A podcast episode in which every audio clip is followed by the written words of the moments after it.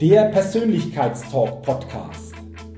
Der Podcast mit viel Inspiration, neuem Denken und starken Impulsen für ein bewusstes Wachstum rund um die Themen wirkungsvolle Persönlichkeitsentwicklung und intelligente Potenzialmaximierung. Der Podcast ist für alle Menschen, die ihre mentale und emotionale Welt nachhaltig erweitern und stärken, ihre Persönlichkeit entwickeln und ihre Potenziale maximieren wollen, um dadurch immer wieder sowohl in ihrem beruflichen wie auch im persönlichen Leben ganz besonders leuchtende Ausrufezeichen setzen zu können. Mein Name ist Jürgen Zwickel und ich freue mich sehr, dass du heute mit dabei bist. Also, lass uns mit dem Persönlichkeitstalk starten. Hallo und herzlich willkommen zu einer neuen Ausgabe des Persönlichkeitstalk Podcast. Der Podcast für neue Inspiration, neues Denken und für ein bewusst persönliches Wachstum. Ich freue mich, dass du heute in diese Podcast-Folge hineinhörst oder auch hineinschaust, wenn du diese Folge auf YouTube verfolgst. Und ich freue mich heute ganz besonders auf einen sicherlich sehr spannenden und interessanten Interviewgast. Und ich bin echt gespannt auf unser Gespräch und auf die Themen, die wir besprechen. Und herzlichen Dank schon jetzt für deine Zeit und dass dieses Podcast-Interview möglich ist. Herzlich willkommen im Persönlichkeitstalk-Podcast Philipp Keil. Hallo Jürgen, freut mich hier zu sein. Philipp, vielen Dank ähm, für die Annahme der Einladung. Und bevor wir starten, will ich dich natürlich den Hörerinnen und Hörern näher vorstellen. 2003 zählt Philipp Keil mit 22 Jahren zu den jüngsten Verkehrspiloten Deutschlands. Er möchte die Welt kennenlernen und fliegt einige Jahre in den USA, Großbritannien und Kanada. Sein Flugbuch liest sich beeindruckend. Über 9000 Flugstunden, tausende Starts und Landungen auf vier Kontinenten und in beinahe allen Klimazonen. Der 24. Februar 2009 verändert sein Leben für immer. Ein Routineflug wird binnen Sekunden zum akuten Notfall für Crew und knapp 200 Passagiere. Philipp Keil kann eine Katastrophe abwenden und sitzt bereits wenige Tage später wieder im Cockpit. Laut Erfolg Magazin ist er Deutschlands bekanntester Pilot. Für seine wegweisenden Ansätze wurde er 2018 in den Kreis der Management-Vordenker Deutschlands erhoben und ist regelmäßig als Experte im TV. Seit 2014 steht Philipp Keil als Keynote-Speaker europaweit auf der Bühne. Seine Gastvorträge hält er in deutscher und englischer Sprache. 2019 ist sein Buch Du bist der Pilot erschienen, in dem er sich den Themen Vertrauen und Selbstführung widmet. Wow, spannende Vita, lieber Philipp. Und äh, 2003 ging so quasi los mit 22 Jahren. Hm, ich denke mir gerade, wenn ich so zurück mich erinnere an die Kindheit, dann sagen viele vielleicht auch, wenn die Frage kommt, was möchtest du gerne mal werden? Ja, Pilot. Jetzt bist du es geworden. War das bei dir schon auch so ein Kindheitswunsch oder wie bist du zur Fliegerei gekommen? Tatsächlich war es bei mir nie ein Kindheitswunsch. Äh, ich war auch kein Segelflieger, sondern ich hatte mit der Materie bis kurz vor meinem Abitur so gar nichts am Hut. Ja. Ich fand Reisen schon immer sehr, sehr interessant und klar, ich, ich, bin in meiner Kindheit nicht oft geflogen und wenn es tatsächlich mit dem Flugzeug in den Urlaub ging mit meinen Eltern, dann war das schon was ganz Besonderes. Aber dass ich tatsächlich mal diesen Beruf ergreifen könnte, obwohl mich Flughäfen schon immer irgendwie fasziniert haben, war schon immer irgendwie ein besonderer Ort für mich, das kam tatsächlich erst viel später und durch einen Zufall. Es sind ja oft die Zufälle im Leben, ähm, die uns dann Türen öffnen, neue Wege weisen. Und so war es dann auch bei mir. Äh, ich war ein sehr, sehr schlechter Schüler, ähm, habe gerade so mit Ach und Krach überhaupt das Abitur geschafft. Und da wäre auch dieser Beruf viel zu weit weg für mich gewesen. Das stand so auf einer Stufe mit Astronaut. Du wirst nicht einfach Astronaut und schon gar nicht, wenn du irgendwie ein schlechter Schüler bist.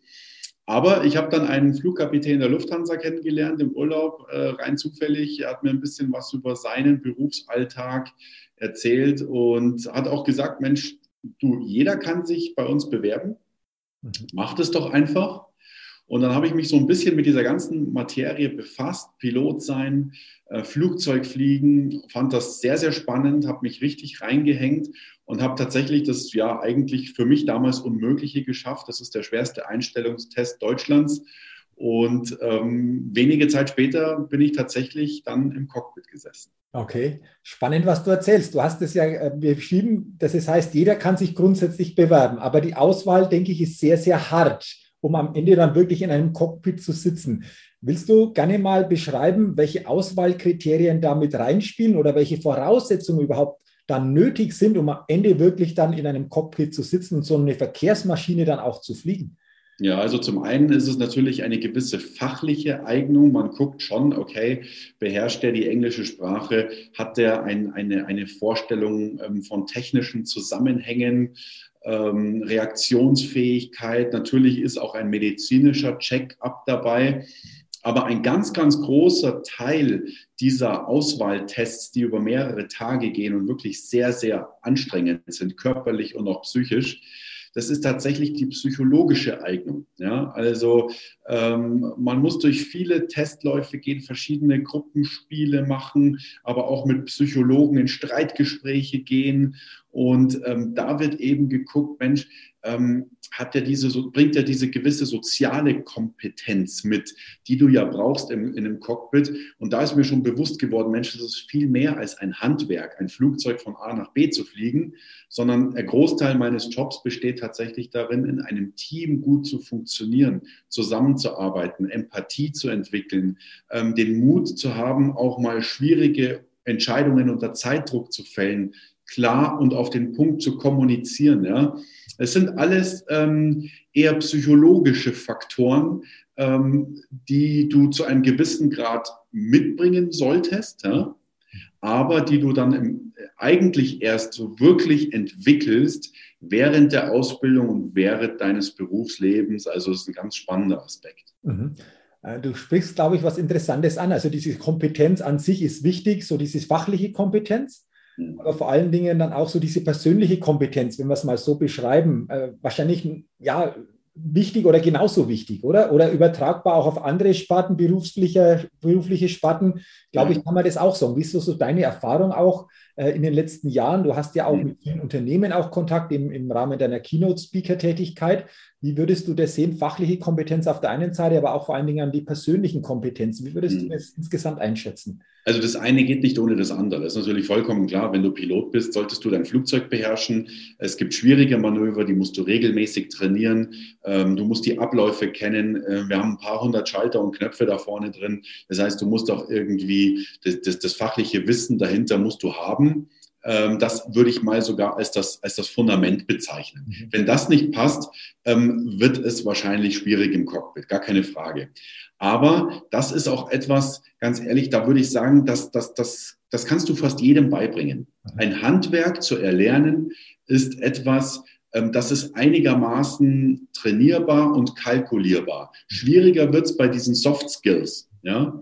Darüber sprechen wir, wenn wir das Thema Teamwork haben, Führung, ähm, Kommunikation, auch Fehlerkultur. Wie gehst du dann mit plötzlichen Fehlern und Rückschlägen um? Ja? Mhm. Und das ist etwas, da wird schon etwas diffiziler. Ja? Da kannst du nicht mal eben so sagen, okay, ähm, wir schlagen jetzt diesen Weg ein und dann weiß ich sicher, dass dieser Mensch, dieser angehende Pilot sich genau in diese Richtung entwickelt. Und ähm, Deswegen wird da, glaube ich, auch viel mehr Wert darauf gelegt. Auch unsere Trainings im Flugsimulator äh, zielen in erster Linie darauf ab, wie löst der Pilot dieses Problem im Team? Wie schafft es, kommunikativ hier auch in einer großen Stressbelastung dem Ganzen standzuhalten und, und, und sein Ziel, seine Prioritäten in dem Moment nicht aus den Augen zu verlieren? Spannende Themen. Du hast gerade schon ein paar Themen angesprochen, die, wollen wir sicherlich später auch noch genauer äh, beleuchten. Aber du hast ja schon gesagt, äh, Simulator, wie häufig bist du im Simulator als, als Verkehrspilot? Alle sechs Monate, ja. Das, ähm, also der Gesetzgeber schreibt eigentlich vor, ähm, einmal im Jahr muss man einen Checkflug absolvieren, wo verschiedene Themen gesetzlich vorgeschrieben sind. Du musst praktisch zeigen, dass du einen Triebwerksausfall beherrschst. Dass du einen Startabbruch beherrschst, dass du mit Autopilot landen kannst. Das hört sich einfach an, ist es aber tatsächlich nicht. Auch das ähm, ähm, bedarf sehr gutem Teamwork und sehr guter Computer-Systemüberwachung und so weiter. Das heißt, ähm, das ist etwas, das ist das gesetzliche Fundament, ja, der gesetzliche große Rahmen. Aber die Airlines wissen natürlich auch ganz spezifisch, für ihre Flotte, für ihr Streckennetz? Ähm, was müssen wir, was müssen wir präzise trainieren, was noch viel weiter geht als über diesen gesetzlichen Rahmen hinaus? Und da wissen wir einfach auch aus der, aus der Forschung, dass alle sechs Monate ähm, es wichtig ist, solche besonderen Dinge zu trainieren, um eine, eine lebenslange Routine praktisch herzustellen, um auch innerhalb dieser sechs Monate, wenn auf einem ganz normalen Routineflug wie bei mir dann damals etwas passiert, dass unser Gehirn aus diesen regelmäßigen Trainings dann auch tatsächlich so ein Manöver, so ein, ein, ein, eine, eine Handlungsempfehlung ähm, ähm, praktisch sofort abrufen kann. Ja, das ist, glaube ich, das Wichtige. Kannst du in einer extremen Stresssituation dein Wissen, dein Können aus den Trainings, das du dir erlernt hast, kannst du das auch tatsächlich in dem Moment abrufen und ins Handeln bringen. Ja? Spannend, spannend, okay. Ähm, welchen Flugzeugtyp fliegst du momentan oder bist du schon geflogen? Wie sieht, wie sieht, das, wie sieht das derzeit aus? Ja, also die Boeing 737-Reihe, ja, vor allen Dingen die New Generation 800er Serie mit bis zu 200 ähm, Sitzplätzen, knapp 200. Da bin ich viele Jahre geflogen, ähm, aber auch Airbus ähm, A320, ja, das waren so, das waren so die Muster. Okay. Ähm, du hast es schon angesprochen, es gab einen Flug. Ich habe es bei der Vorstellung auch schon ähm, erwähnt. Du hast viele Flugstunden, aber einen Flug, der 24. Februar 2009. Da steht ja auch, hat dein Leben verändert. Willst du mal schildern, was da passiert ist und vor allen Dingen, wie sich dadurch dein Leben verändert hat? Das klingt ja sehr, sehr spannend. Ja, also es war genau so eine Situation wie vorher besprochen. Ähm, du trainierst im Flugsimulator regelmäßig dein gesamtes Arbeitsleben Notfälle. Mhm. Im, im, im, Im Routinebetrieb, im Linienbetrieb findet sowas aber nie statt im Grunde genommen. Ja. Am 24. Februar 2009 war das tatsächlich anders. Ähm, ironischerweise war das gerade mal sechs Wochen nach dieser ähm, Notwasserung von dem Pilot im Hudson River. Die Geschichte werden vielleicht viele vor Augen haben, schon mal gehört haben. Da gibt es auch einen guten Film dazu. Und gerade mal sechs Wochen später ist mir etwas Ähnliches passiert, wie diesem Pilot damals beim Hudson River. Also auch wie bei mir, auch wie bei ihm war es so, dass es direkt nach dem Start passiert, auf einem ganz normalen Routineflug bei schönstem Wetter. Und ähm, genau wie bei Kapitän Sallenberger im Hudson war es so, plötzlich hast du eine Situation, die steht in keinem Handbuch, da gibt es keine Checkliste dafür und die hast du so in der Form auch noch nie vorher trainiert. Das heißt, du kannst nicht auf, auf eine Routine zurückgreifen, auf ein gewisses Training, sondern du musst in dem Moment auch wirklich ähm, aus der Intuition heraus handeln. Ja? Ähm, was ist genau passiert? In Ägypten wunderschönes Wetter, strahlend blauer Himmel. Wir starten und kurz nach dem Start geraten wir in, eine, in einen Strömungsabriss, in eine sogenannte schwere Windscherung. Ähm, das bedeutet, du kommst in eine, in eine neue Luftschichtung und in dieser neuen Luftschichtung kommt der Wind aus einer ganz anderen Richtung. Also wir starten ja mal gegen den Wind und plötzlich kam der Wind von hinten. Was bedeutet, dass deine gesamte Aerodynamik in dem Moment, also dieser Sogeffekt, den du an den, an den Tragflächen hast, diese physikalische Größe, dass du überhaupt fliegen kannst, ja, die ist in dem Moment wie abgeschnitten, die ist einfach weg. Und dann fällst du ja wie ein Stein zu Boden. Das waren bei uns 150 Meter über Grund. Ähm, mir blieben effektiv zwei Sekunden ja, um etwas dagegen zu tun. Danach wäre es vorbei gewesen. Danach hätte ich den Flieger nicht mehr abfangen können und der Absturz wäre unvermeidbar gewesen. Und das war natürlich eine besondere Situation. Ähm, erstens, weil es nicht das vorgefertigte Muster gibt. Zweitens, weil es sehr zeitkritisch war. Und was ich gemacht habe in dem Moment, ich habe die Nase des Flugzeugs mit aller Gewalt nach unten gedrückt, was schon mal eigentlich, es hat sehr viel Überwindung gekostet. Ja, ich wusste in dem Moment, das ist deine einzige Chance. Trotzdem hat es sehr viel Überwindung gekostet, denn wenn es abwärts geht, möchtest du ja eigentlich nicht die, ne, die Nase nach unten drücken des Flugzeugs. Eigentlich wäre der typische Reflex noch weiter am Steuerhorn zu ziehen. Ja? Aber das hätte in dem Fall nicht geholfen. Ähm, ich bin so in den Sturzflug gegangen und habe dann auch gesehen, wie so diese Sanddünen der ägyptischen Wüste so immer näher, immer näher kommen. Das war ein ganz besonderer Augenblick, den ich auch, glaube ich, nie aus meinem geistigen Auge werde verdrängen können. Und im letzten Moment habe ich tatsächlich die Nase des Flugzeugs wieder nach oben gezogen, in der Hoffnung, dass wir jetzt wieder diesen Luftstrom an die Tragflächen bekommen, damit wir wieder Auftrieb haben, damit ich tatsächlich wieder die Maschine steuern kann, damit ich wieder Kontrolle über das Flugzeug bekomme. Und es hat tatsächlich funktioniert, war in allerletzter Sekunde knapp über dem Erdboden und es hat funktioniert. Wir haben die Maschine unter Kontrolle bekommen. Ich habe eine Ansage an die Passagiere gemacht, was passiert ist. Die waren natürlich auch total unter Schock. Und ähm, wir haben dann aber auch tatsächlich unseren Flug ähm, fortgesetzt nach Deutschland, ähm, auch um zu vermeiden, dass wir nochmal in so eine schwierige Luftschichtung hineinkommen und möglicherweise im Anflug das gleiche Problem nochmal bekommen.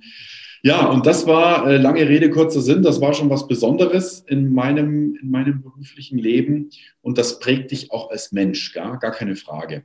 Da ist mir eigentlich erst bewusst geworden, dieses Handwerkliche, ja, eine Maschine in den Sturzflug zu bringen, glaube ich, das könnte jeder schaffen. Ja. Das Psychologische, was sich in dem Moment abspielt, ja, hier in dem Moment das Vertrauen und den Mut zu haben, so ein Manöver abzurufen, ähm, das ist schon wieder schwieriger. Und, und, und da sind wir eben genau bei diesen Soft Skills, von denen ich glaube, die brauchst du in irgendeiner Form. Entscheidungen treffen, Teamwork, Führung, Vertrauen aufbauen, Fehlerkultur, Umgang mit plötzlichen Veränderungen. Das sind alles Themen, das macht eigentlich einen guten Piloten aus. Und das macht auch einen guten Unternehmer aus. Das macht einen guten, sage ich jetzt mal, ja, wenn du auch persönlich deine Ziele im Leben erreichen willst, dann wirst du an diesen Themen nicht vorbeikommen. Und da habe ich erst gesehen, Mensch, das könnte doch spannend sein für die Menschen da draußen. Ein Blick aus meiner Welt, ein Perspektivenwechsel, wo die Leute sagen, Mensch, es ist zum einen sehr spannend. Jetzt wissen wir mal, was macht ein Pilot so? Auf der anderen Seite erzählt er ganz viele interessante Dinge, ähm, die ich auch auf mein Leben übertragen kann. Und wenn man da ein bisschen was von seiner Expertise weitergeben kann, teilen kann mit den Menschen, dann ist das auch eine sehr, ja, sehr, schöne, ähm, sehr schöne Sache. Also danke schon mal für diese Schilderung, auch für deine Erfahrungen oder wie du das geschildert hast, sehr, sehr bildlich. Ähm, kann mir vorstellen, du sagst zwei Sekunden, aber ich habe mir dann überlegt, 21, 22 und das war's. Ja. Also in dem Moment diese Entscheidung zu treffen, was magst du in dem Moment? Das, das stelle ich mir so, so, ja. so, so, total spannend vor. Das also es ist faszinierend eigentlich, wie, wie effektiv unser Gehirn in solchen Extremsituationen doch tatsächlich arbeitet. Ja? Also ähm, du bist in dem Moment wie in so einem Vakuum. Ja? Ähm, du hörst, wie die Passagiere hinten schreien. Ja? Aber es spielt in dem Moment für dich keine Rolle, weil dein Gehirn genau weiß, wo liegt jetzt deine Priorität. Also in einem Moment, wo es wirklich um Leben oder Tod geht, bist du erstaunlich klar im Kopf und du bist auch erstaunlich ruhig und du bist erstaunlich fokussiert. Das heißt, all diese Störgeräusche, all diese Dinge, die uns im Alltag so gerne ablenken, die spielen in dem Moment keine Rolle. Und du bist, obwohl es um Leben oder Tod geht, extrem ruhig. Du, du, du hast diese Ruhe, dein Gehirn sagt dir, was zu tun ist und du setzt es in die Tat um. Also es ist so ein, so ein inneres Gefühl der, der, der Sicherheit, würde ich jetzt mal sagen, ja? der Zuversicht, und nur das ist am Ende des Tages entscheidend gewesen, dass ich dieses, dieses Manöver äh, in, innerhalb einer Sekunde ähm, auch wirklich abrufen konnte und durchführen konnte. Und das ist schon, das ist schon ein spannender Aspekt, ja. Du hast vorher auch gesagt, äh, Intuition spielt eine große Rolle in solchen mhm. Momenten auch. Ja. Ähm, letztendlich könnten wir das ja auch übertragen auf viele andere Situationen, auch wieder im Leben. Ja was beeinflusst Intuition? Sind es auch die Erfahrungen, die Erlebnisse aus der Vergangenheit, die dann in diesem Moment intuitiv abgerufen werden können? Wie würdest du das sehen? Philipp? Ja, sogar in allererster Linie. Ja. Ähm, wann immer wir Entscheidungen nicht rein rational treffen können. Wann immer wir in einer Situation sind, wo wir uns nicht auf unsere täglichen Routinen verlassen können, bewegen wir uns in einem Feld, wo die Intuition vielleicht noch wichtiger wird als die Ratio, ja, als die reine als die reine Vernunft, ja, das reine Abklären von Fakten. An einem gewissen Punkt kommst du dann nicht mehr weiter. Und wenn es eben nicht diese vorgefertigte Lösung gibt, nicht diesen klaren Plan B, ähm, dann kommst du in dieses spannende, sehr interessante Feld der Intuition, wo du aus deinem Erfahrungsschatz heraus eine Entscheidung treffen musst. Ich glaube, ganz viele Unternehmer ähm, fühlen sich im Moment genau in diese Situation versetzt. Wir haben das Zeitalter von Corona seit über einem Jahr mittlerweile, läuft nichts mehr nach Plan. Ja, niemand kann sich mehr auf seine Routine verlassen. Jeder äh, Unternehmer muss jetzt schwierige Entscheidungen treffen und, und, und, und hat da keinen Erfahrungsschatz darin. Es ist eine neue Situation und der müssen wir uns stellen. Wir können aber aus unserem Erfahrungsschatz heraus ähm, unserer inneren Stimme folgen. Also ich nenne es diesen inneren Kompass. Mhm. Ja? Und wir alle haben diesen inneren Kompass. Ähm, es braucht bloß Mut, glaube ich, im Alltag dieser inneren Stimme unserer Intuition auch zu folgen. Wir alle kennen dieses Gefühl, du bist in einer Situation, triffst eine Entscheidung und oft, wenn wir reflektieren, stellen wir fest, ja, in dem Moment habe ich es eigentlich ganz klar gespürt.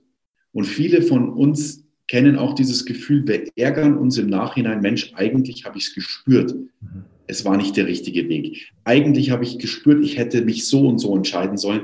Warum habe ich es nicht gemacht? Was hat uns eigentlich zurückgehalten? Und auf diesen inneren Kompass zu hören, ja, dem jeden Tag Gehör zu schenken. Ich glaube, das ist etwas sehr Wichtiges. Und das lernst du auch als Pilot. Ja, wir denken ja immer, wir haben unsere Instrumente, wir haben unsere Checklisten, es ist alles rein rational. Nein, auch bei uns im Cockpit sind diese schwierigen Situationen, da sind wir auf diesen inneren Kompass eben sehr stark angewiesen. Du sprichst das an, das Thema innerer Kompass. Mut äh, ist das eine. Du hast auch das Thema Vertrauen. Ist es auch mehr Vertrauen wieder in diesen inneren Kompass zu legen, mehr dieser inneren Stimme, dieser Intuition, diesen inneren Kompass zu vertrauen? Ja, das ist dann, glaube ich, das Ergebnis daraus. Ja, also wenn du in deinem Leben schon viele schwierige Erfahrungen außerhalb deiner Komfortzone gemeistert hast, wenn du überhaupt schon viele Erfahrungen gemacht hast jenseits deiner Routine, ähm, dann glaube ich, stärkt es dein Grundvertrauen. Und ich glaube, das ist auch das Wertvolle gerade an dieser Zeit. Niemand hat sich die Krise gewünscht. Jeder ist froh, wenn es endlich wieder vorbei ist und wir hoffentlich wieder in ein mehr normales und routiniertes Leben zurückkehren können. Aber was uns niemand nimmt und was das Wertvolle daraus sein wird, das sind diese Grenzerfahrungen. Ja? Denn auch wenn wir das dann ad acta legen gedanklich, es hat etwas mit uns gemacht. Ja? Wir als Menschen sind daran gewachsen an dieser Erfahrung, so unschön sie auch war. Und genau das machen wir ja im Flugsimulator. Im Flugsimulator trainieren wir diese ganzen fiesen Geschichten wie Triebwerksausfall, Feuer, Evakuierung, die ja normalerweise nie stattfinden, die sich niemand wirklich wünscht. Aber wenn es eintritt, dann zehre ich mit meinem Erfahrungsschatz, mit meinem Wissen und auch mit meinem Vertrauen zehre ich von genau diesen Erlebnissen, denn außerhalb unserer Komfortzone müssen wir uns eine Herausforderung stellen. Wenn wir sie meistern, stärkt das unser Grundvertrauen in uns selbst, aber auch in unser Team. Wenn wir diese Herausforderung nicht meistern, wenn wir Fehler machen, dann speichert unser Gehirn diese Fehlererfahrungen sehr gut ab. Und wir lernen aus diesen Erfahrungen. Das heißt, beim nächsten Mal agieren wir wieder anders. Wir haben einen Wissensvorsprung. Und beide Aspekte sind sehr, sehr wichtig für unser Vertrauen. Danke für diese Gedanken, weil ich glaube, da können wir unheimlich viel auch bewusst wieder, wieder rausnehmen. Ähm, eines zu dieser Situation 2009, Philipp, ähm, ist, ist mir noch wichtig. Es steht ja auch in der Einladung, habe ich es gesagt, einige Tage später warst du schon wieder im Cockpit gesessen. Ist es auch sowas, wenn so eine schwierige Situation auftritt, dass wir nicht zu lange warten, um uns wieder in diese Situation oder ins Cockpit oder in anderen Dingen zu begeben? Denn je länger es dauert, desto schwieriger wird es vielleicht. Ist es auch so ein, so ein Thema, das wir auch übertragen können auf andere Situationen des Lebens? Ja, es ist, glaube ich, ein wichtiger Aspekt. Es ist vor allen Dingen ein wichtiges Signal an dich selbst, mhm. ja, mhm. dich der neuen Herausforderung zu stellen ja, dich dieser nächsten Aufgabe zu stellen, dieser, dieser Überwindung, ja, sich wieder ins Cockpit zu setzen. Ich muss allerdings auch dazu sagen, ähm, und das war anders als bei dem Kapitän Sallenberger, der damals im Hudson River gelandet ist. Die Story an sich war durchaus vergleichbar. Ja, was ist passiert, wann ist passiert, wie ist es passiert und was war das für ein extremer Ausnahmezustand in dem Moment, ja, was es sehr selten in der Luftfahrt gibt. Aber der Kapitän Stallenberger musste über Minuten eine schwierige Entscheidung treffen. Das heißt, er hatte zwar mehr Zeit als ich, mhm. aber war halt auch länger unterbewusst mit dieser, äh, mit dieser Erfahrung konfrontiert, mit dieser Situation, du könntest dabei sterben. Ja?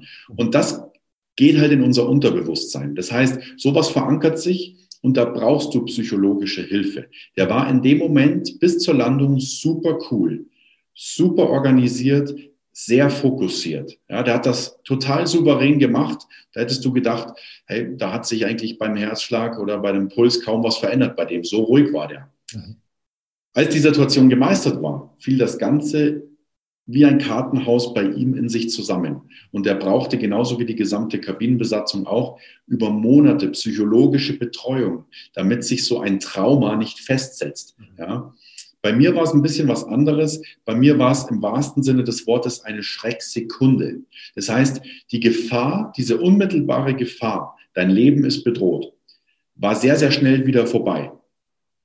Und diese sehr kurze Erfahrung, das setzt sich nicht so in unserem Gehirn als Trauma fest, so dass du ähm, meinetwegen noch Wochen später schweißgebadet in der Nacht aufwachst mit, mit, mit, mit ähm, ähm, ähm Todesängsten ja, konfrontiert bist. Das alles war bei mir zum Glück nicht. Und dann war es einfach an mir zu sagen, okay, wann möchtest du den Weg ins Cockpit zurückmachen? Und im Grunde genommen hat es für mich nur gezeigt, diese Erfahrung, selbst wenn dir das Schlimmste passiert, was dir eigentlich an Bord eines Flugzeugs passieren kann, in niedriger Höhe der totale Strömungsabriss. Selbst dann kannst du als Pilot die Situation aus deiner eigenen Kraft heraus noch meistern. Ja? Egal, was da draußen passiert, du hast das Steuer in der Hand. Du hast Einfluss auf die Situation.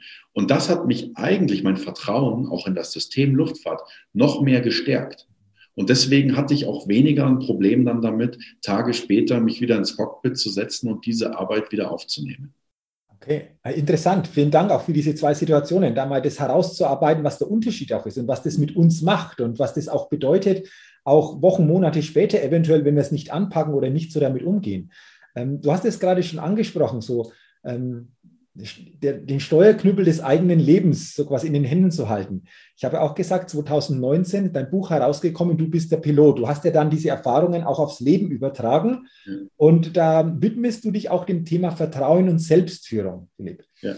Ähm, was bedeutet Selbstführung für dich, um das auch nochmal ja, stärker herauszuarbeiten, was, was Selbstführung für uns, für uns bedeutet, für jeden von uns auch bedeutend, bedeuten kann? Ja, also für mich ist ja immer wichtig, im Team zu arbeiten als Pilot. Im Übrigen für jeden Unternehmer.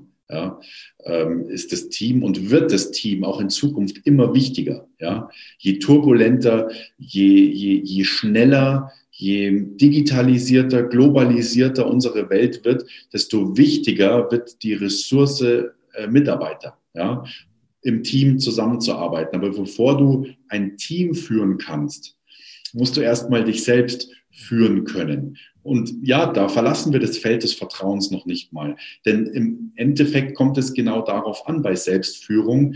Vertrauen in die eigenen Fähigkeiten, Selbstverantwortung zu übernehmen, eigenverantwortlich zu handeln, ja, zu denken und zu handeln und auch Klarheit für mich selbst zu schaffen. Ja, wenn ich klar mit meinem Team kommunizieren möchte, dann bedeutet das, bevor ich Klarheit nach außen bringe, muss ich erstmal Klarheit für mich selbst schaffen. Ja? Und das, das ist etwas, ähm, von dem ich glaube, dass es sehr wichtig ist. Beschäftigen wir uns erstmal mit uns selbst. Das hat nichts mit Egoismus zu tun, sondern schaffen wir das Fundament ähm, von Unternehmensführung, von Teamführung, erstmal bei uns selbst anfangen, Klarheit für uns selbst schaffen, klare Prioritäten setzen, ja, Vertrauen entwickeln, und vor allen Dingen Eigenverantwortung. Also viele machen im Moment diesen absolut verständlichen Fehler in der Krise, sich täglich mit diesen Dingen zu beschäftigen, auf die wir keinen Einfluss haben. Ich meine, wir brauchen bloß mal die Zeitung lesen, den Fernseher anmachen, Nachrichten schauen.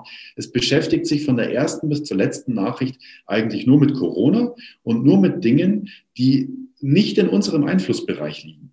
Und wenn ich diese Dauerbeschallung über ein Jahr lang habe, dann manifestiert sich auch in unseren Gedanken dieser, dieser, dieser Irrglaube, ich habe ja keinen Einfluss drauf. Ich bin ja eigentlich das Opfer einer sehr widrigen Situation. Und genau das ist kontraproduktiv für das Thema Selbstführung. Du hast immer Einfluss, du kannst immer etwas tun. Ja? Egal, was sich da draußen abspielt.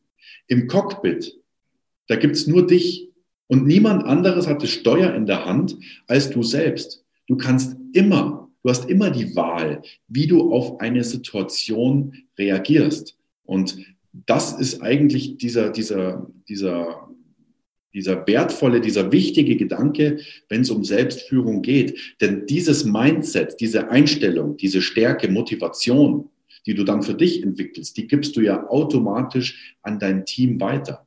Und für dein Team bist du das Vorbild. Für dein Team bist du die Bezugsperson Nummer eins. Und die brauchen das. Ja, die brauchen so einen Leuchtturm, der ihnen genau diese Ruhe, Sicherheit und Motivation in diesen schwierigen Zeiten gibt. Oh, danke, danke für diese Gedanken, Philipp. Würde für mich bedeuten, wirklich zu gucken, ähm, was kann ich alles beeinflussen und welche Antwort kann ich auf diese Situationen von mir heraus geben. Wie du, wie du schon sagst, im Cockpit ist es ähm, gang und gäbe. Da passt wahrscheinlich auch der schöne Satz, den du geprägt hast, so, so, in diese Richtung. Du kannst, wenn du auf, auf 10.000 Meter Höhe bist, nicht einfach sagen, ich fahre mal rechts ran, sondern da geht es darum, die Dinge umzusetzen oder zu handeln. Heißt ja dann auch, wenn ich es weiterdenke, hast du das Gefühl, wenn wir jetzt nicht in der Luft in 10.000 Meter Höhe sind, sondern so uns im täglichen bewegen, dass wir häufig zu viele Ausfahrten uns offen lassen, um vielleicht mal die eine oder anderen Fluchtweg auch zu nutzen und eben nicht so konsequent handeln, wie es dann möglich wäre? Wäre das dann die Konsequenz daraus aus, aus diesem Gedanken? Ja, selbstverständlich. Da liegt da nahe der Gedanke, ähm, jeder Mensch bewegt sich nur ungern aus seiner Komfortzone. Mhm. Und wenn es zum Beispiel um das Thema ähm, Treffen von schwierigen Entscheidungen geht, dann sind wir da außerhalb unserer Komfortzone. Ähm, viele denken intuitiv oder, oder zumindest unbewusst, wenn ich keine Entscheidung treffe, dann treffe ich zumindest keine Fehlentscheidung. So nach dem Motto, ähm, wer nichts macht, macht nichts falsch. Ähm, und, und, und häufig lamentieren wir eben mit der Situation. Das lernst du halt als Pilot, als Pilot relativ schnell. Du hast nicht die Zeit, du hast nicht die Energie, um mit Dingen zu, dich über Dinge zu ärgern, darum zu lamentieren, die du sowieso nicht beeinflussen kannst, die du eh nicht ändern kannst. Das heißt, das, diese Last wird dir sozusagen einfach schon mal abgenommen. Ähm, du weißt, du bist auf dich selbst gestellt. Und, und das, da stehen wir uns vielleicht häufig tatsächlich selbst im Weg, ja, indem wir nicht bereit sind, Dinge, die wir nicht ändern können, einfach zu akzeptieren, einen Haken dahinter zu machen und zu sagen, das ist meine neue Situation, ob sie mir gefällt oder nicht. Ich denke da nicht mehr drüber nach. Ich schaue nicht ständig in den Rückspiegel, hätte, wäre, was, wenn, ja, sondern ich schaue jetzt nur noch nach vorne und, und, und versuche jetzt mit dieser Situation bestmöglich etwas, etwas zu erreichen. Ich glaube, das ist eine menschliche Stärke tatsächlich, zu akzeptieren, was ich nicht ändern kann und gleichzeitig Klarheit zu schaffen für das, was ich jetzt von hier ab erreichen möchte. Heißt dann in deiner Sprache ja auch, du beschreibst es schon schön, wirklich mal raus aus diesem Autopilot, wo wir teilweise einfach solche bekannten Reaktionen zeigen und wirklich mal bewusst jetzt für sich zu analysieren und bewusst eine neue Entscheidung zu treffen. Ähm, ist das auch in dieser Sprache, das, was du auch schön beschreibst, die Konsequenz dann auch daraus? Auf jeden Fall. Im Moment fällt uns das nicht schwer in der Krise. Da bleibt uns gar nichts anderes übrig, als aus der Komfortzone rauszugehen, was anderes zu machen, Veränderungen zuzulassen im Leben, im Privatleben genauso wie im Berufsleben. Aber viele sind auch einfach unvorbereitet wirklich in diese Krise reingeschlittert. Ähm, das hat gar nichts mit Corona zu tun. Das hat gar nichts mit der Situation zu tun. Ich behaupte, kaum jemand hätte sich wirklich darauf vorbereiten können. Aber wenn du im Unternehmen meinetwegen schon seit Jahren so eine Art Krisensimulator installiert hast. Das heißt, wenn du dich in deinem Unternehmen mit deinem Team schon seit Jahren immer wieder mal zu einem Meeting triffst und dir überlegst, okay, welche Situationen, welche, welche Impacts könnten uns wirklich hart treffen? Ja, wo sind wir angreifbar? Was könnte passieren in den nächsten Jahren, vielleicht aber auch gleich morgen, was uns richtig aus der Bahn werfen würde? Und wie würden wir darauf reagieren? Was wäre unser Notfallplan? Dann hätten wir einfach schon diesen Wissens- und Vertrauensvorsprung, wo wir uns immer wieder selbst bewiesen haben, ja, okay, selbst wenn unschöne, turbulente Zeiten kommen, dann sind wir aber gewappnet. Es trifft uns nicht ganz unvorbereitet und wir haben den Glauben in uns, in unser Team, in unsere Stärke, dass wir dann auch diesen neuen ähm, Situationen, Herausforderungen strotzen können. Das ist, glaube ich, etwas Wichtiges, von dem ich mir auch wünschen würde, dass es die Unternehmen nach Corona so ein bisschen mit in ihren Alltag mitnehmen. Nimm das Thema Fehlerkultur. Was für ein wichtiges Thema. In der Theorie weiß das jeder. Ja, jeder Unternehmer weiß heutzutage, positive Fehlerkultur ist ganz wichtig für Innovation, für Erfolg. Wenn du dir dann anschaust, wie wird es tatsächlich umgesetzt? Ja, welchen Wert hat es tatsächlich im täglichen Unternehmensalltag? Dann wirst du feststellen, kaum. Ja, es wird in der Praxis leider kaum angewendet, weil viele nicht wissen, wie kann ich mich diesem Thema widmen. Luftfahrt ist ein, ein, ein Vorreiter beim Thema positive Fehlerkultur, obwohl Fehler im Cockpit natürlich schwere Auswirkungen haben können. Aber gerade deshalb befassen wir uns so mit diesem Thema. Wir wollen lernen von Fehlern, die passieren. Und deswegen habe ich auch das zu einem meiner großen Themen in meinen Vorträgen und auch in meinem Buch gemacht, um den Menschen einen Einblick in die Luftfahrt zu geben und, und, und ein, eine Art, ähm, ja, ein paar Vorschläge zu machen, wie sie diese Ideen aus der Luftfahrt in ihr Leben, in ihren Unternehmensalltag integrieren können. Du hast es angesprochen, positive Fehlerkultur. Was bedeutet das für dich nochmal ganz genau und was sind vielleicht so ein, zwei Ideen, um dahin zu kommen und sowas aufzubauen? Ja, also gleich mal vorneweg. Ich glaube, deswegen scheitert positive Fehlerkultur häufig, ähm, weil es falsch verstanden wird. Positive Fehlerkultur ist kein Ponyhof. Ja? Positive Fehlerkultur bedeutet nicht, ach, wenn Fehler passieren, ist nicht so schlimm. Wir haben uns trotzdem noch alle lieb und es wird schon beim nächsten Mal besser laufen. Ja, das ist ganz überspitzt gesagt die Einstellung, die viele vor Augen haben, so dieses Bild, die, das viele vor Augen haben, wenn man über positive Fehlerkultur spricht. Mhm. Tatsächlich ähm, gehen wir genauso rigoros mit Fehlern um ähm, wie Unternehmen, die nicht positive Fehlerkultur leben. Aber unser Fokus liegt hier auf etwas anderem. Es geht nicht darum, wer hat einen Fehler gemacht und den oder diejenige dann zu bestrafen und im Grunde genommen so weiterzumachen wie, wie zuvor, sondern es geht darum, es geht nicht um die Frage, wer, es geht um die Frage, warum. Ich möchte das Warum hinter dem Fehler verstehen, weil sich in der Luftfahrt gezeigt hat, wenn dieser eine bestimmte Pilot an dieser Stelle diesen Fehler macht, dann ist die Wahrscheinlichkeit sehr, sehr hoch, dass früher oder später ein anderer Pilot in einer ähnlichen Situation den gleichen Fehler macht. Und in dem Moment spielt es deswegen keine Rolle, wie heißt der Pilot und wie kann ich den bestrafen, sondern was können wir alle, alle Piloten weltweit von genau diesem Fehler lernen. Und das versuchen wir jeden Tag auch im Kleinen. Ja? Das heißt, wann immer wir von einem Fehler sprechen, wo es wirklich nicht um, um, um, um mutwillig, um, um, um, ein, ein, ja, um, einen Mut, um ein mutwilliges Zerstören oder so handelt, ja, wo wir sagen, okay, der Pilot hat absichtlich ähm, sich und, und die Crew und die Passagiere in Gefahr gebracht, sondern man sagt, er hatte etwas Gutes als Ziel, aber er hat es einfach falsch umgesetzt. Mhm. Dann wollen wir verstehen, warum hat das in dem Moment nicht gepasst. Weil meistens ist es nicht ein Fehler beim Piloten, meistens steht ein Fehler im System dahinter. Und wenn ich, dieses, wenn ich diesen Fehler erkenne, dann kann ich auch das System verbessern. Ja? Und so ermutigen wir Piloten anonym ähm, so einen Erfahrungsbericht zu schreiben. Und dieser Erfahrungsbericht wird dann vertraulich behandelt und von allen Piloten in der Airline gelesen. Ja? Das heißt, ich kann mich in die Situation hineinversetzen. Share your experience ist das Stichwort. Ich kann von diesem Fehler lernen, so dass wenn ich das nächste Mal in die Situation komme, dann erkennt mein Gehirn diese Situation wieder und ich werde diesen Fehler sehr wahrscheinlich an der Stelle nicht machen. Und das ist das Wertvolle. Ja, es bringt mir nichts, wenn ich diesen einen Piloten bestrafe. Es wird nur dazu führen, dass der Pilot versucht, die Crew versucht, diesen Fehler unter den Teppich zu kehren, damit ihm oder ihr persönlich nichts passiert. Das ist absolut verständlich. In dem Moment, wo ich aber ähm, diese Bestrafung wegnehme, ja, sondern sage, Mensch, bitte teile diese Erfahrung mit uns. Ganz egal, wer du bist, du bleibst anonym. In dem Moment haben wir wirklich diese, diese Lernerfahrung im ganz großen Stil. Und das ist das Wichtige bei positiver Fehlerkultur. Okay. Also danke für diese Erklärung. Es geht um Lernen, es geht um Verbesserung, es geht um Weiterentwicklung.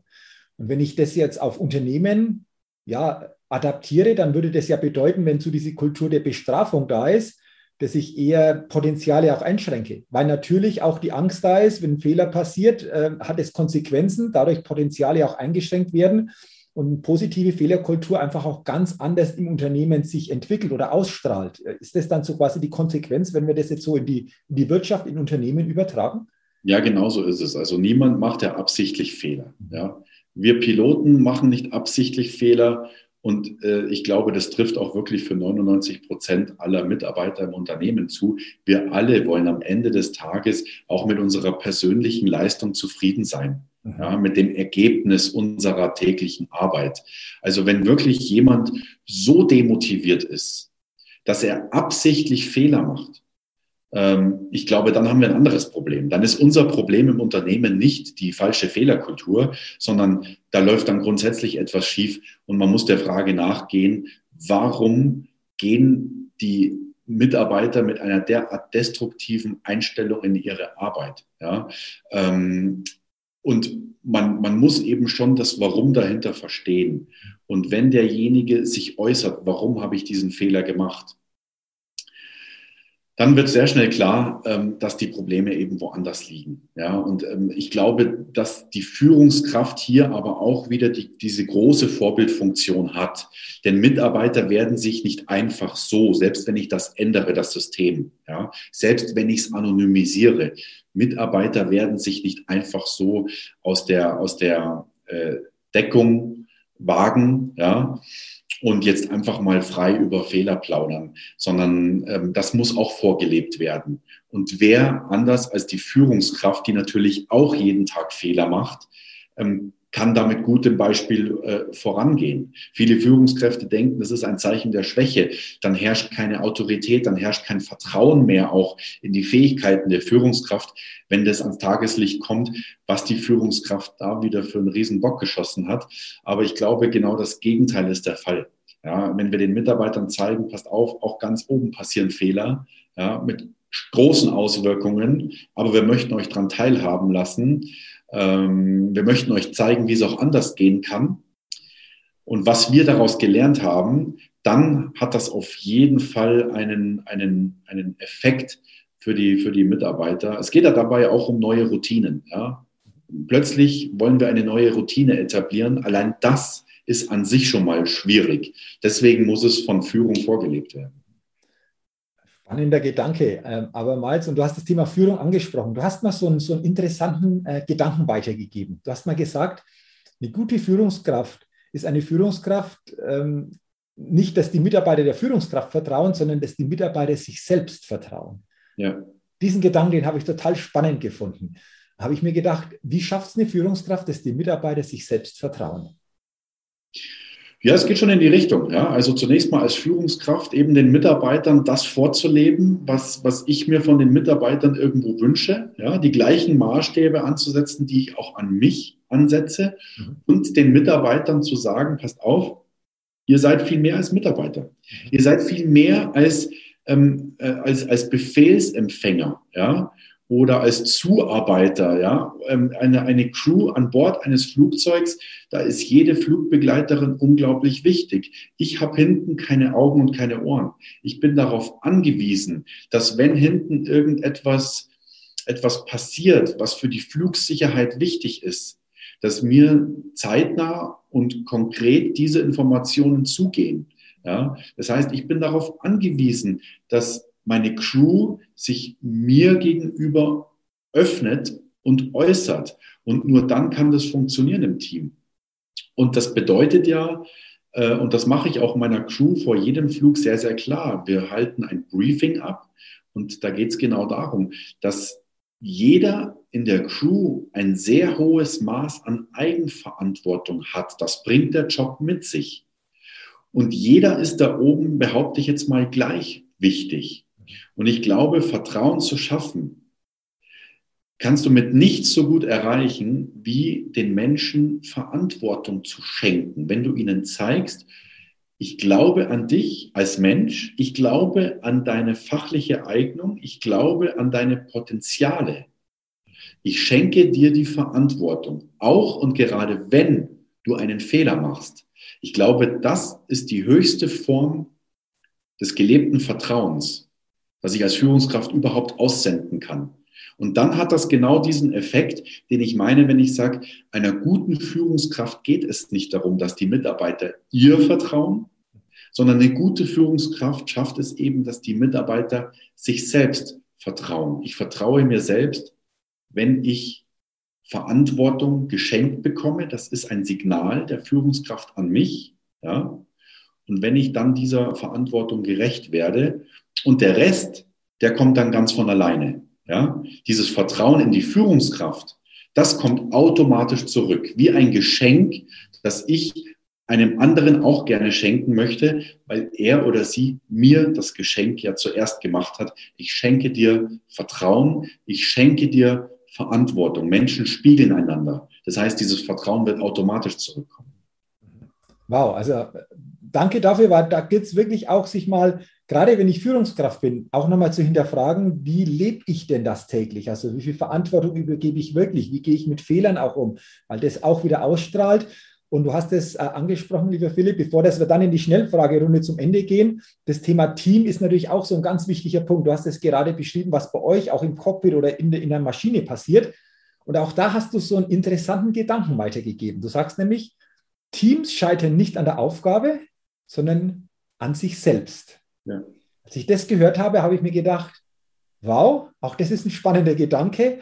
Woran magst du, sie scheitern an sich selbst fest? Also was spielt damit hinein, dass Teams an sich selbst aber meistens nicht an einer Aufgabe scheitern? Ja, ja das war auch eine von diesen vielen wirklich spannenden und lehrreichen Erkenntnissen, die ich für mich gesammelt habe, auch nach meinem beinahe Absturz 2009, mhm. als ich mich so mit diesem Faktor Mensch beschäftigt habe, mit eben diesen Soft Skills.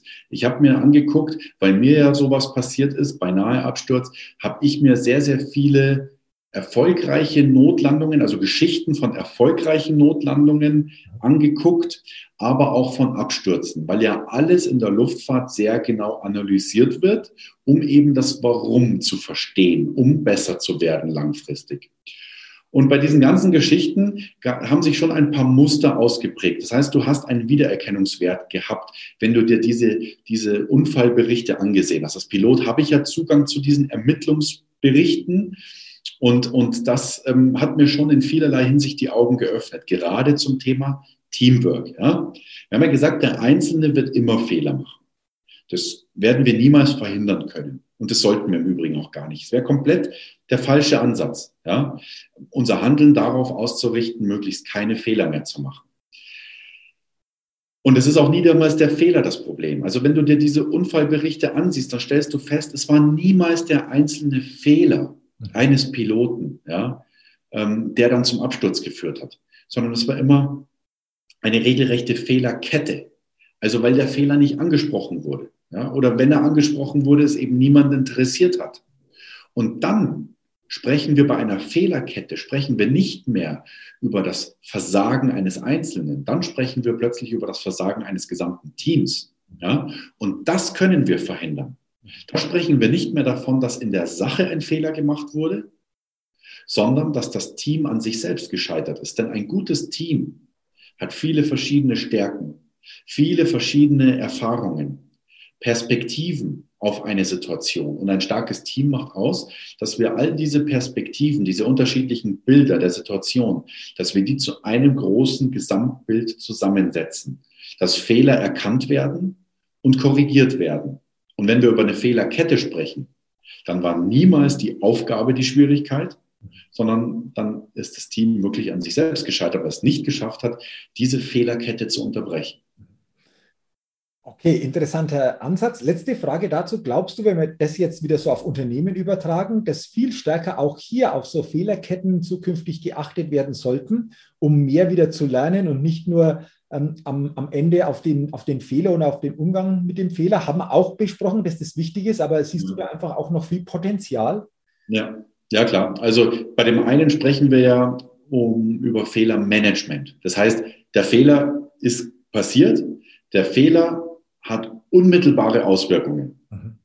Wie schaffen wir es, jetzt in dieser Situation den Fehler in den Griff zu bekommen? Mhm. Da haben wir dieses Stichwort Fehlerkette. Ich muss als Team versuchen, einen Fehler zu erkennen. Ich muss als Einzelner im Team den Mut haben, den Fehler klar und offen anzusprechen.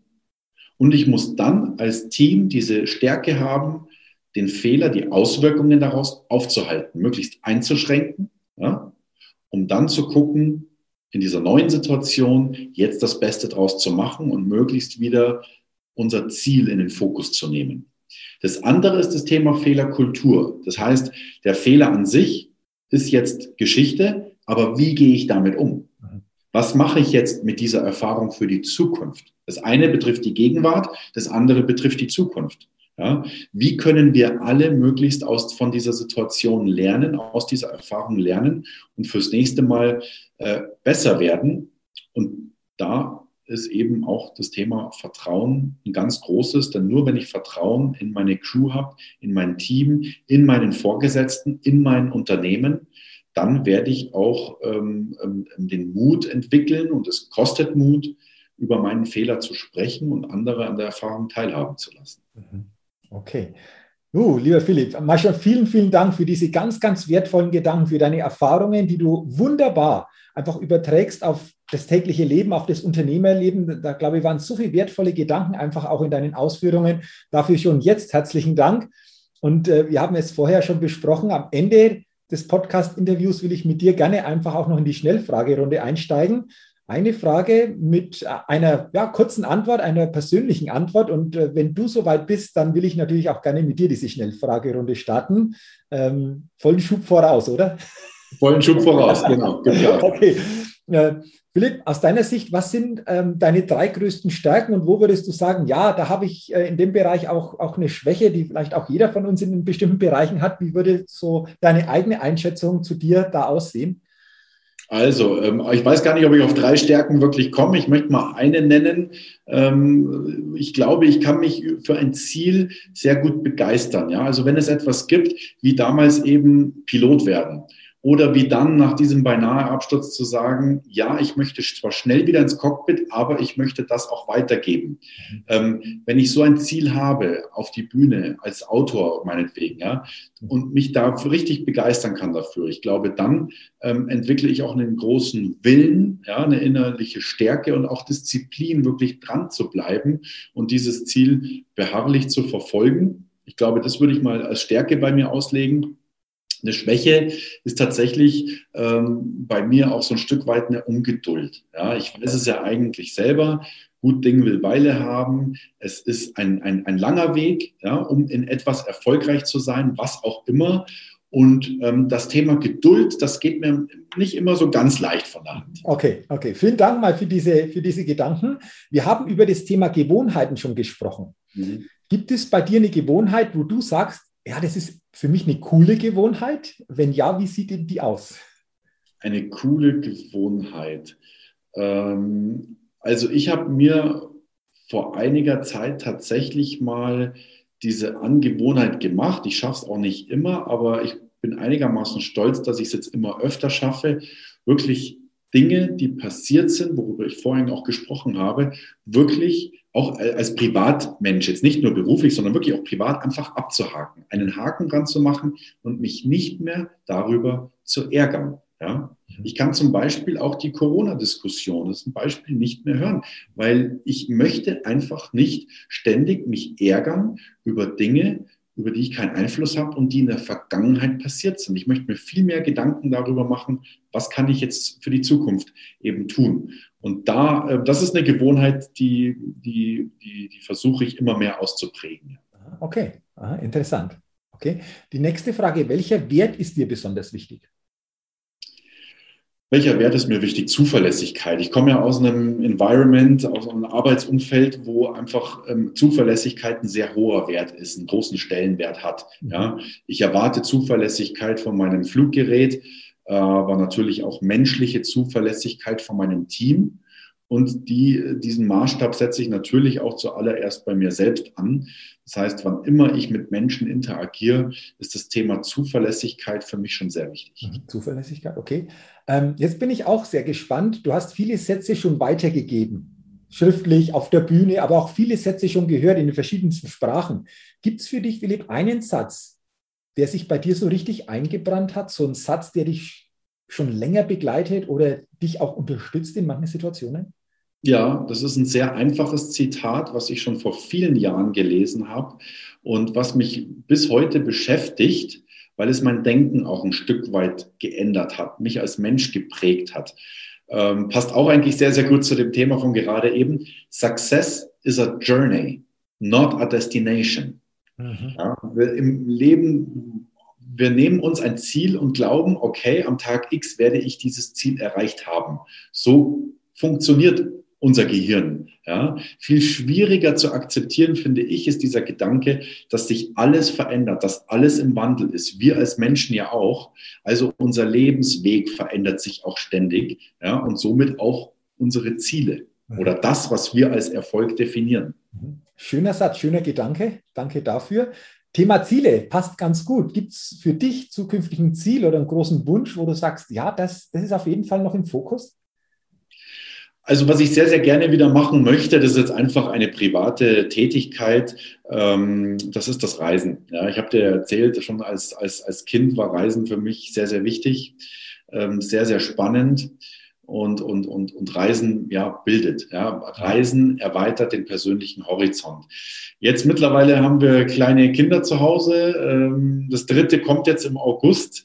Mhm. Ähm, und mit Familie ist natürlich, gerade mit kleinen Kindern, ist das Reisen, so Langstrecke, ferne Länder, äh, verschiedene Klima- und Zeitzonen etwas, das verträgt sich nur bedingt. Ja, das heißt, das haben wir schon bewusst, meine Frau und ich, zurückgeschraubt und das wird auch noch eine ganze Weile so bleiben.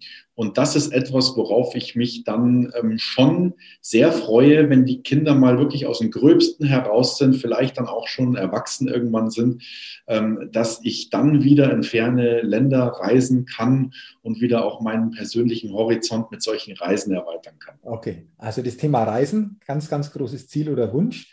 Ähm, die drittletzte Frage, Philipp. Du bist in einem Aufzug, der fährt nach oben oder nach unten und er bleibt jetzt stehen, technischer Defekt. Es geht nicht mehr weiter und jetzt ist die Chance in dem Moment natürlich, weil keiner aus diesem Aufzug heraus kann, jemanden im Aufzug zu haben, mit denen du gerne einfach mal vielleicht ein intensiveres Gespräch führen würdest.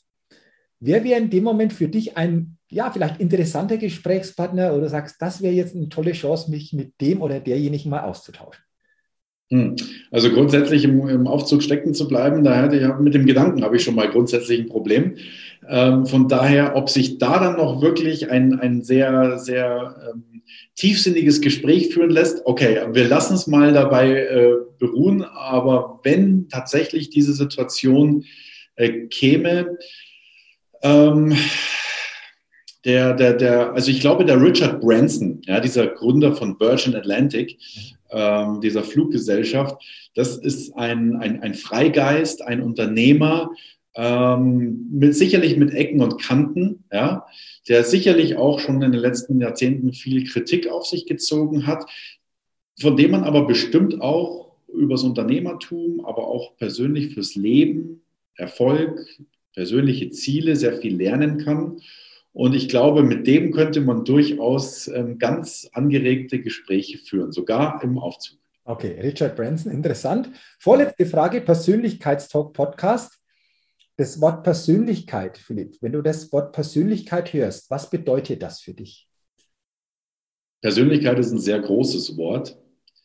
Persönlichkeit ist etwas, hm, ich würde es mal zusammenfassen als die Summe all unserer Erfahrungen, unserer Erlebnisse, unserer Erziehung aber auch, ähm, ja, also alles, was uns vom ersten Tag auf dieser Erde als Mensch geprägt hat. Ja, und deswegen ist das auch, also alles, alles, das ist ja das, was, was Persönlichkeit auch so einzigartig macht. Es ist dein Lebensweg. Es sind deine Erfahrungen, die du bis zu diesem Tag gesammelt hast. Und, und das macht einen Menschen ja auch so besonders und einzigartig, seine Persönlichkeit. Und das ist auch etwas, da passt wieder Success is a journey, not a destination. Persönlichkeit ist nichts in Stein gemeißeltes, ist nichts festgeschriebenes, sondern Persönlichkeit verändert sich natürlich auch fortwährend mit all diesen Erfahrungen und Erlebnissen, die wir auf unserem Lebensweg äh, sammeln. Mhm. Oh, interessanter Gedanke. Und äh, die letzte Frage, wenn du an die Zukunft denkst, dann denkst du an. Da denke ich eigentlich schon an eine schöne Welt, äh, in der äh, es noch mehr für noch mehr Menschen auf diesem Planeten ähm, Wohlstand gibt, Glück und Zufriedenheit. Ich glaube, bei all den Herausforderungen und Schwierigkeiten, die da auf uns zukommen werden, glaube ich schon an das Gute im Menschen. Ich glaube, dass wir gemeinsam aus Erfahrungen lernen werden, gemeinsam anpacken werden, gerade wenn es außerhalb der Komfortzone stattfindet, mhm. ja, dass wir durch Krisen wachsen werden und dass unsere Kinder und, und, und Enkelkinder ähm, eine, eine, eine gute Welt vorfinden werden. Daran glaube ich schon. Mhm. Okay. Vielen Dank. Vielen Dank auch für die Offenheit, Philipp, bei dieser Schnellfragerunde. Auch nochmal interessante Antworten. Ähm, dafür herzlichen Dank. Und äh, ja, wenn ihr noch mehr über meinen heutigen Interviewgast Philipp Keil erfahren wollt, alle Links zur Website, aber auch Social Media Links gibt es in den Show Notes. Also ist alles verlinkt. Verbindet euch, nehmt Kontakt auch auf das Thema Buch. Du bist der Pilot. Findet ihr dann, wenn ihr diesen Link äh, entsprechend anklickt, beziehungsweise diesen Links folgt. Und ähm, wünsche euch da noch mehr Informationen, die ihr bekommt, äh, weil da gibt es, glaube ich, noch mehr Themen und interessante Hintergründe, die wir heute aufgrund auch der Zeit gar nicht alle haben ansprechen können. Aber ich glaube, wir haben wichtige Dinge herausgearbeitet und äh, mir hat es unheimlich viel Freude gemacht.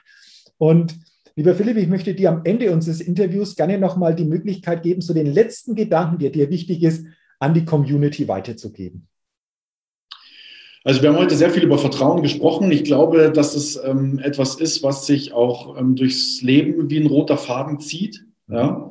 Ähm, ich sage, Vertrauen ist der Treibstoff für Erfolg. Ähm, das ist einer von diesen Botschaften, ähm, wo ich sage, das macht mich glücklich, das macht mich froh, wenn die Menschen aus meinen Vorträgen rausgehen und wenn das hängen bleibt, ähm, jeden Tag persönlich am Vertrauen zu arbeiten. Ja?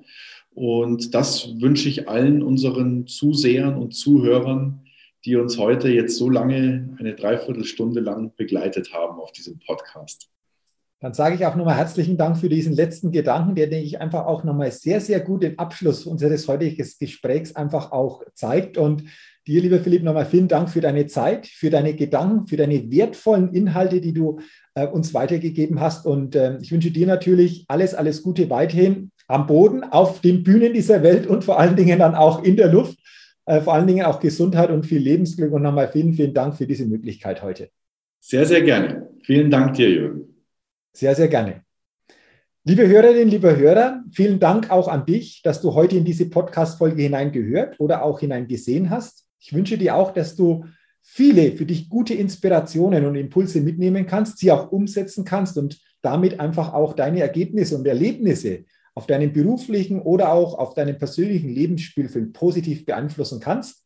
Und ich wünsche dir natürlich auch weiterhin persönlich viel Erfolg, Gesundheit, alles Gute und denke immer daran, auf deinem täglichen Spielfeld des Lebens, wenn es um deine innere Aufstellung geht, da geht noch was, entdecke in dir, was möglich ist, denn Persönlichkeit gewinnt.